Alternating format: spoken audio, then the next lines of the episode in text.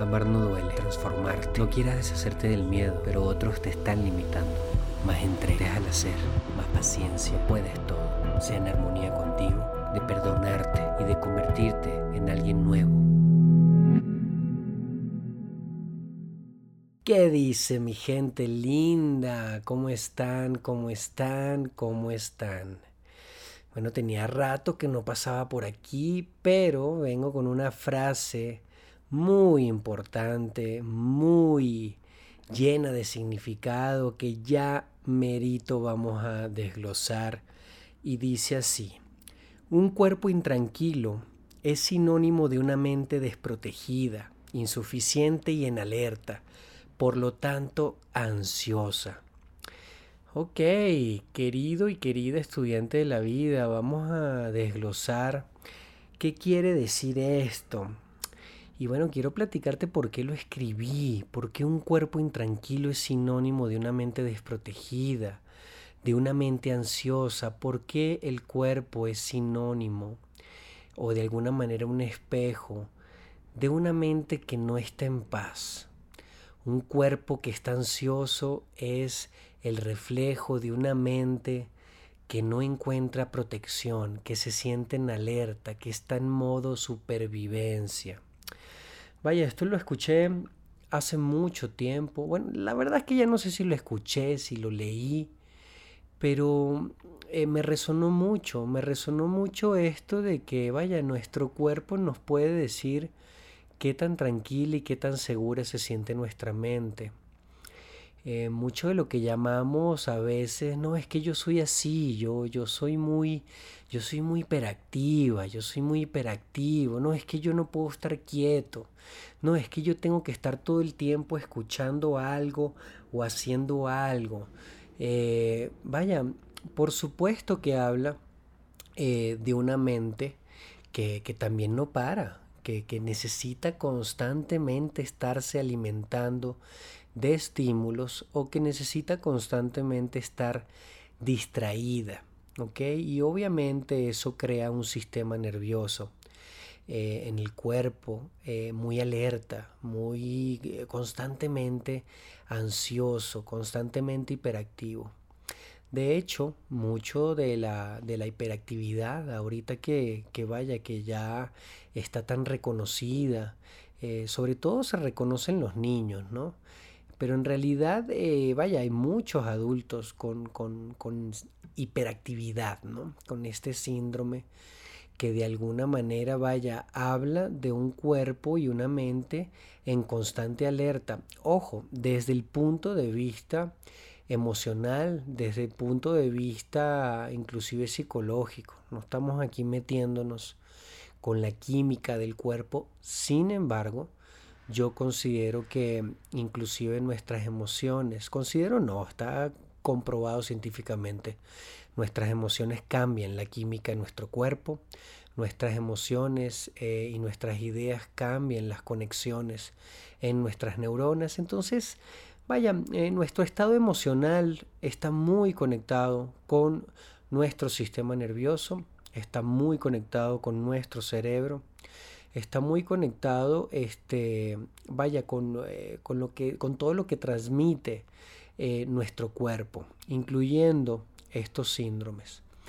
Em, entonces, queridísimos míos, eh, hay una conexión muy fuerte, muy fuerte entre el trauma, ¿ok? Llámese trauma para que quede claro y bueno, para quien no sabe, eh, trauma no necesariamente es, vaya, vine de la guerra y, y me sucedió, y vi muchas cosas terribles, o vi algo terrible que me marcó, o vaya, presencié un evento en específico. Podemos llamar trauma, vaya, desde la cosa más pequeña, por así decirlo, hasta el evento más catastrófico o un conjunto de eventos que resultan, eh, terminan siendo traumáticos. Entonces no subestimemos la palabra trauma, pensamos que tiene que ser algo apoteósico, cuando en realidad vaya con que sea muy significativo para nosotros o con que ocurra en un momento eh, en que no teníamos las herramientas, por, lo, por ejemplo en la infancia, vaya, que, es una época tan vulnerable, se puede crear un trauma. Ese trauma se aloja en nuestro inconsciente y se traduce en nuestro cuerpo, se traduce en nuestra personalidad eh, como una forma ansiosa de manifestarse. ¿Por qué te estoy hablando de trauma y por qué te estoy hablando... Eh, vaya, de sistema nervioso y por qué te estoy diciendo que, que de alguna manera somatizamos los eventos o, los, o el conjunto de eventos que pudieron haber sido traumáticos en nuestras vidas. ¿Por qué? Porque un cuerpo ansioso y una mente ansiosa generalmente son consecuencias de este estado que me has escuchado hablar tanto y te mencioné hace un ratito, de este modo supervivencia, de este modo vaya, de, de, desprotección, ¿ok? De este modo alerta, de este modo en el que estamos sintiendo amenazante eh, un, sinnúmero de cosas, incluyendo la soledad, por ejemplo, incluyendo la tranquilidad. Puede, puede ser que nuestro inconsciente esté codificando la, la, soledad o la tranquilidad como algo amenazante, como algo triste, etc., etc. Es, es, es complejo saber qué hay en la caja negra de nuestro inconsciente. Pero entonces, em, una mente alerta eh, alimenta a un, cuerpo intranquilo, perdón, generalmente es alimentado por una mente eh, que, que se siente desprotegida o que de alguna manera está recalculando todo el tiempo, que está insegura, que está en desconfianza, que está a la defensiva, que continuamente se siente amenazada o que siente que su entorno, eh, vaya, no, no es tan favorable, necesita defenderse, necesita crear estrategias, eh, necesita evadir la soledad, eh, etcétera, etcétera. Tú irás encontrando y te, y te irá haciendo clic ¿Qué es lo que en ti genera una mente alerta? ¿Qué es lo que en ti genera una mente intranquila? Puede ser inclusive un sistema de creencias. Eh, vaya, mejor dicho, una información en tu sistema de creencias, por ejemplo, este, vaya, eh, si te enseñaron o te dijeron que, que debes ser súper productivo o productiva, que está mal descansar, entonces está la idea de, que constantemente tienes que estar, por ejemplo, estudiando o mejorándote o leyendo o buscando qué hacer. O sea, porque está en tu sistema de creencias lastimada la idea de que descansar o de no hacer nada o de que no hacer nada es algo malo o es algo de gente floja o es algo de gente que le va a ir muy mal. Entonces, eh, vaya, hay muchas cosas que le pueden estar afectando a nuestra mente para que, para que se sienta intranquila, desprotegida o insuficiente, que es como la otra gran columna que crea una mente alerta.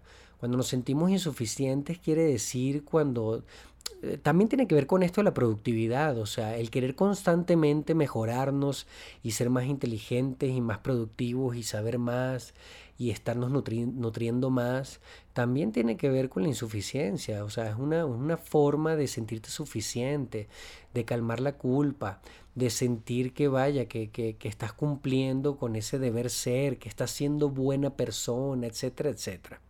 Entonces hay muchas aristas de la insuficiencia.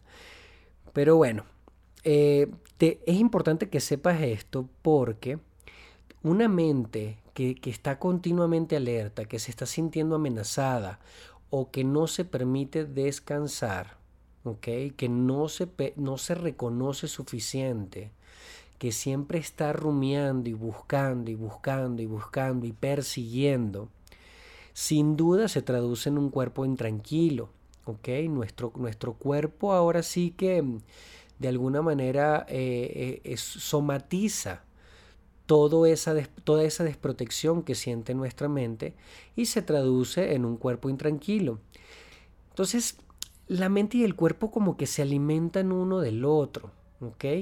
Eh, son como un espejo el uno del otro, de alguna manera eh, interactúan, o sea, una, una, mente intranquila produce un cuerpo ansioso, eh, un sistema nervioso, un cuerpo que está codificando de alguna manera una amenaza, también activa nuestra mente y, activa nuestros mecanismos de defensa. Entonces, eh, vaya, uno alimenta al otro en cuanto a los miedos, también en cuanto a la satisfacción. O sea, cuando hacemos ejercicio, cuando hacemos yoga, cuando nos estiramos, cuando meditamos, y eh, que, sobre todo la meditación que tiene que ver con un trabajo sobre todo del cuerpo, eh, también relaja la mente.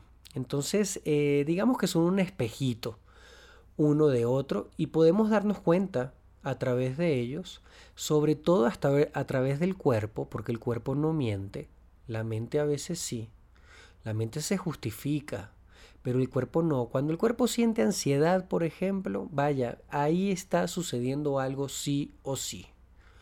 O sea, eh, vaya, es un termómetro y, de alguna manera una, un, email certero de que está ocurriendo algo quizás inconscientemente o generalmente inconscientemente, pero el cuerpo es un termómetro que nos ayuda a ver cómo estamos. Por eso es que se lee tanto el cuerpo cuando, cuando uno este, recibe terapia.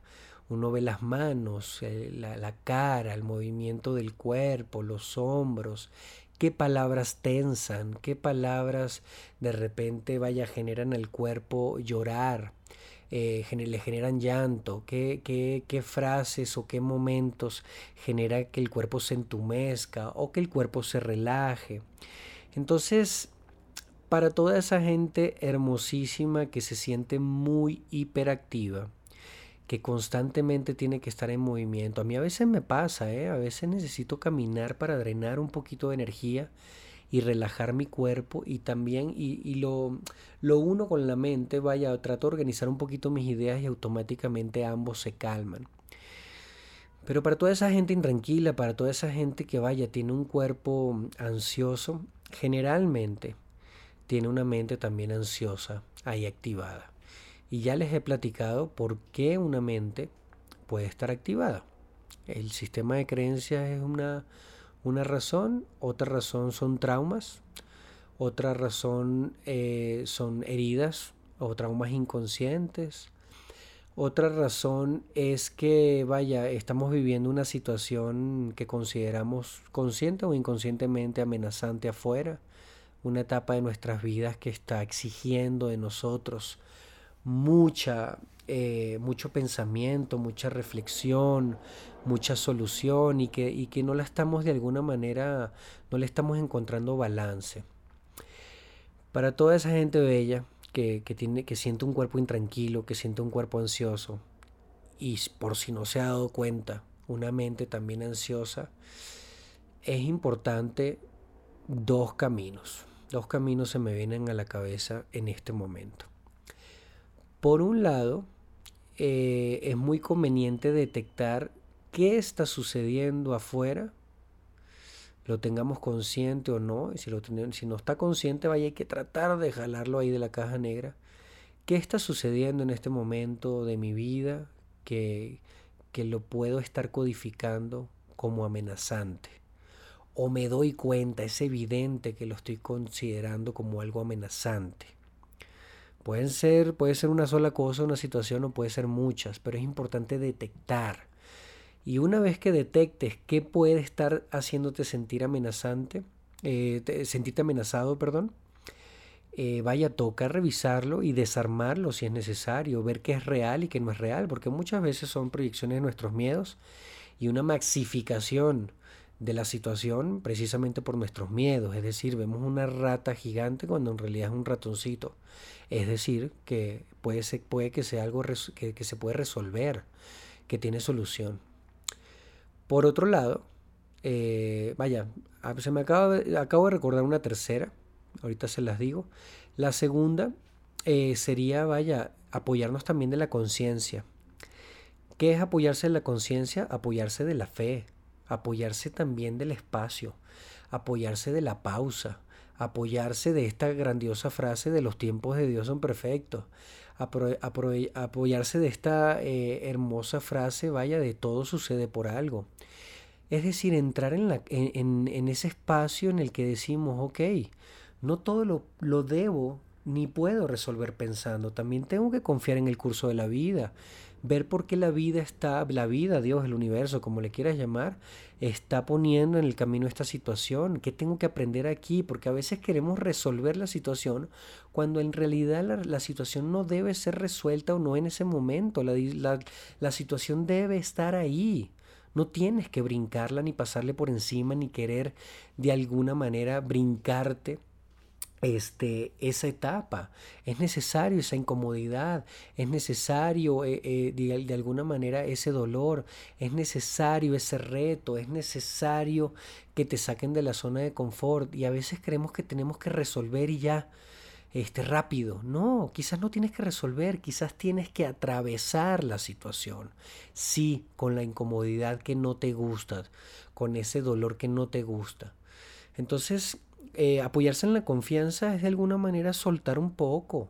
O sea, es, confiar en lo que está sucediendo, es no querer apretar el botón de acelerar, es permitir la incomodidad que se instale, es permitir eh, de alguna manera, eh, permitirte estar fuera de la zona de confort, es vivir el proceso.